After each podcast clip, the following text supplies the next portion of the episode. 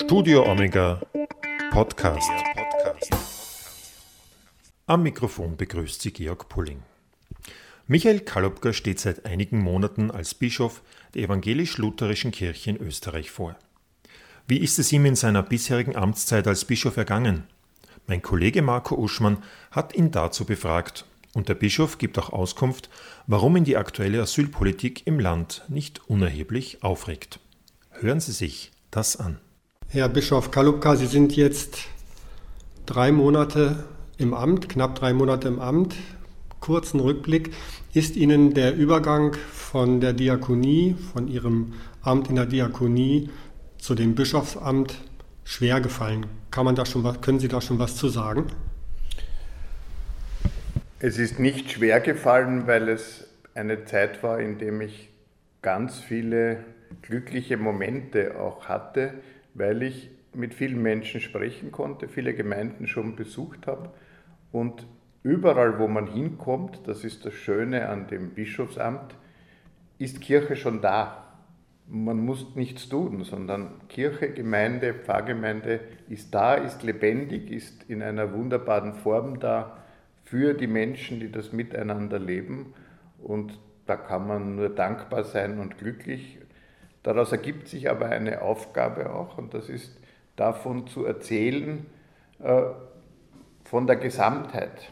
Denn an den einzelnen Orten erleben Pfarrgemeinden, Menschen, die den Glauben gemeinsam leben, ja nur ihren Horizont und nehmen andere Formen des Glaubens, andere Formen der Gemeinschaft weniger wahr. Und ich merke nur, dass das Engagement an allen Orten groß ist und deswegen möchte ich das auch gern teilen, weil wir ja gemeinsam Kirche bilden. Mm, nun haben Sie Ihren ersten Gottesdienst und Ihren ersten Diensttag in Windisch-Garsten begonnen, einer Pfarrgemeinde in Oberösterreich. Warum sind Sie dort hingegangen nach Windisch-Garsten und können Sie feststellen, wie Sie als Bischof in den Pfarrgemeinden aufgenommen, angenommen, wahrgenommen werden? Ich habe mir zwei Gemeinden am Anfang ausgesucht, die beide modellhaft dafür stehen, wie evangelische Kirche in Österreich gelebt wird. Eine Pfarrgemeinde, die eine tiefe Verbundenheit mit der Tradition, äh, mit einer tiefen Frömmigkeit, mit ihrem sozialen, diakonischen Engagement verbindet. Windischgarsten.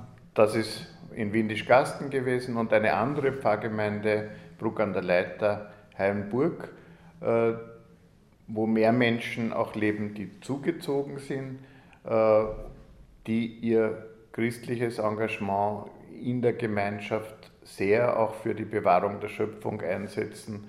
Das heißt, beide leben ihren Glauben in einer sehr identischen Weise äh, und setzen sich für die Gesellschaft, für das Wohl aller ein, sowohl in der Diakonie äh, als auch in der Bewahrung der Schöpfung.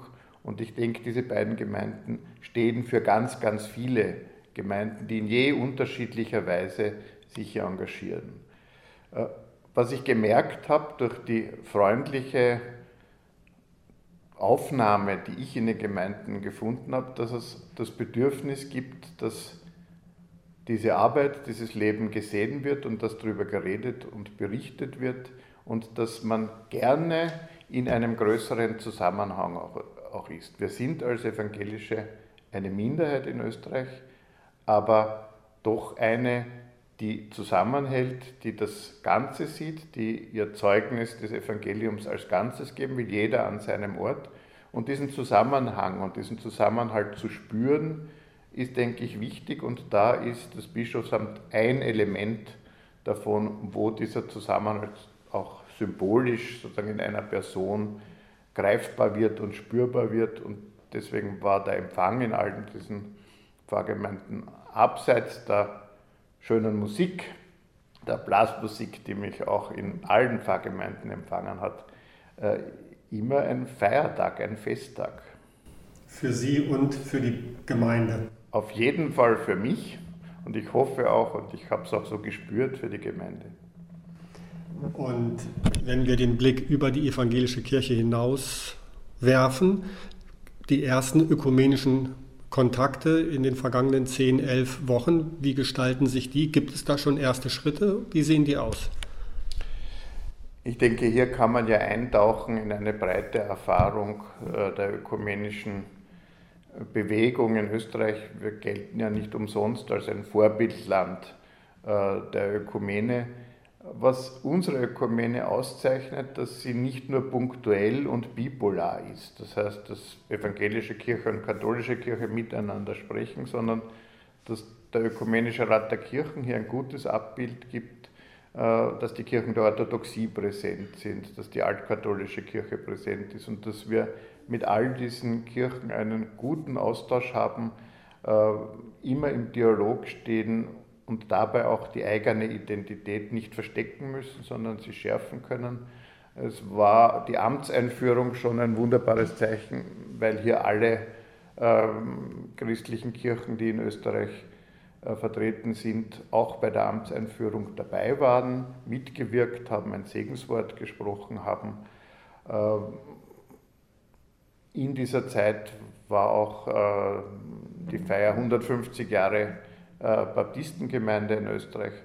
Auch hier waren wir eingeladen und ich durfte die evangelische Kirche vertreten. Ich denke, in der Ökumene äh, bewegt sich viel in Österreich. Wo wir noch Hoffnung haben, ist in der Frage des Abendmahls, wo es ja jetzt ein Papier von führenden Theologinnen und Theologen des deutschsprachigen Raums gibt, wo von beiden Seiten, katholisch und evangelisch, darauf hingewiesen wird, dass auch bei bestehenden Verschiedenheiten das Modell der Gastfreundschaft, der gegenseitigen Einladung eines wäre, das uns einen entscheidenden Schritt weiterbringt. Äh, denn gerade in der Frage des Abendmahls, der Eucharistie, bleibt eine schmerzhafte Wunde, äh, weil wir ja allgemein als Christinnen bekennen, wir wollen das, was wir als Gaben geschenkt bekommen haben, was Gott uns anvertraut hat, auch teilen. Äh, und wenn wir hier die Gaben teilen, aber nicht gemeinsam am Tisch des Herrn Brot und Wein teilen können, dann ist das ein Schmerz, der bleibt und wo wir daran arbeiten müssen.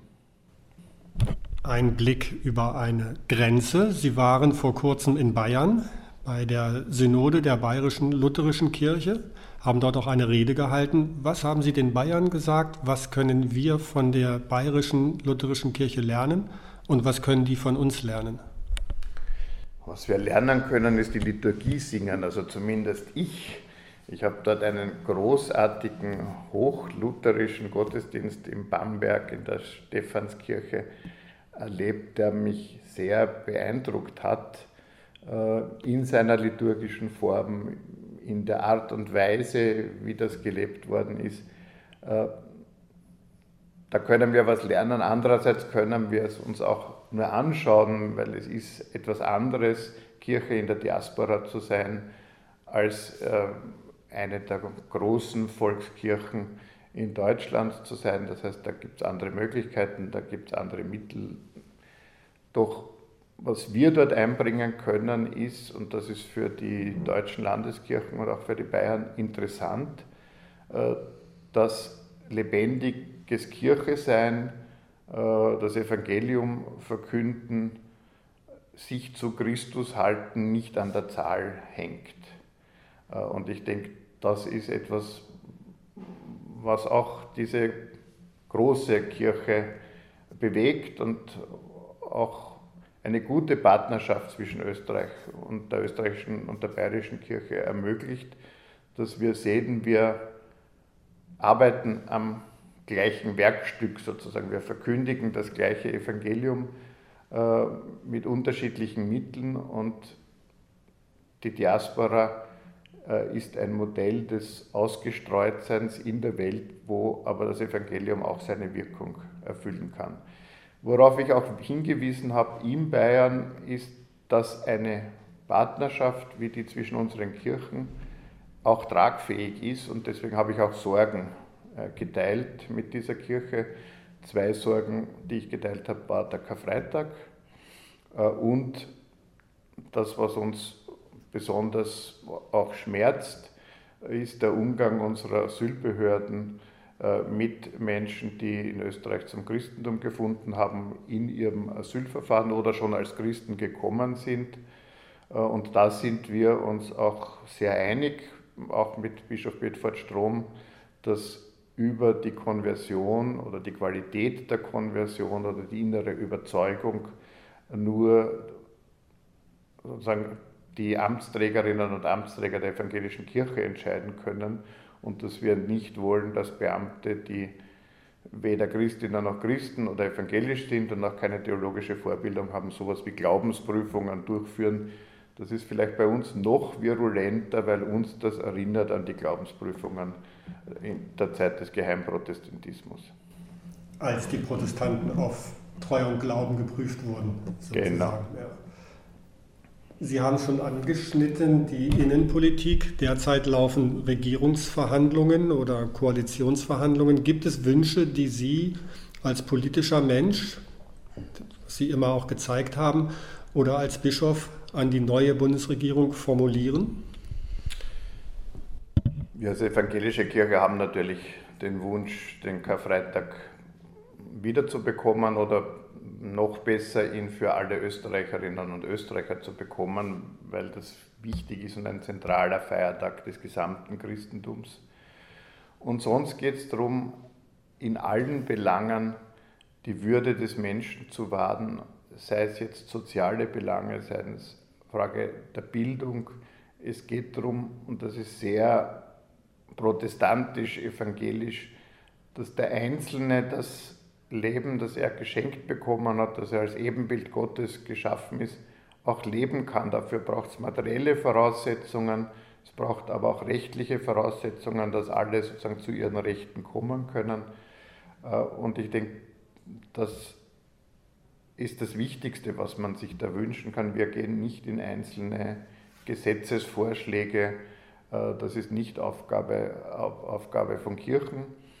Äh, und ich hoffe, dass bald wieder regiert wird. Das ist, glaube ich, wichtig, weil das für eine Demokratie auch wichtig ist, dass es Wahlen gibt, dass es Abstimmungen gibt, aber dann ist es auch wieder eine Zeit, dass gestaltet wird und die Zeit, wo jetzt nicht gestaltet worden ist, ist jetzt schon lange. Im Advent gibt es wahrscheinlich viele, viele Termine. Was, was tun Sie, damit Sie auch Besinnung nicht nur suchen, sondern auch finden? Wie geht das? Drei Dinge. In der Früh die Tageslosungen und dann auch die Bibel lesen, durch den Park in die Arbeit gehen, durchs Grüne und wann immer es geht in der Adventszeit das Weihnachtsoratorium hören. Und zum Abschluss, wie werden Sie Weihnachten feiern? Wo und wie? So traditionell wie wahrscheinlich fast alle Österreicherinnen und Österreicher zu Hause mit der Familie und dann in die Mitternachtsmette. Und dann berühren sich Himmel und Erde meistens um Mitternacht im Gottesdienst, den man nicht versäumen sollte.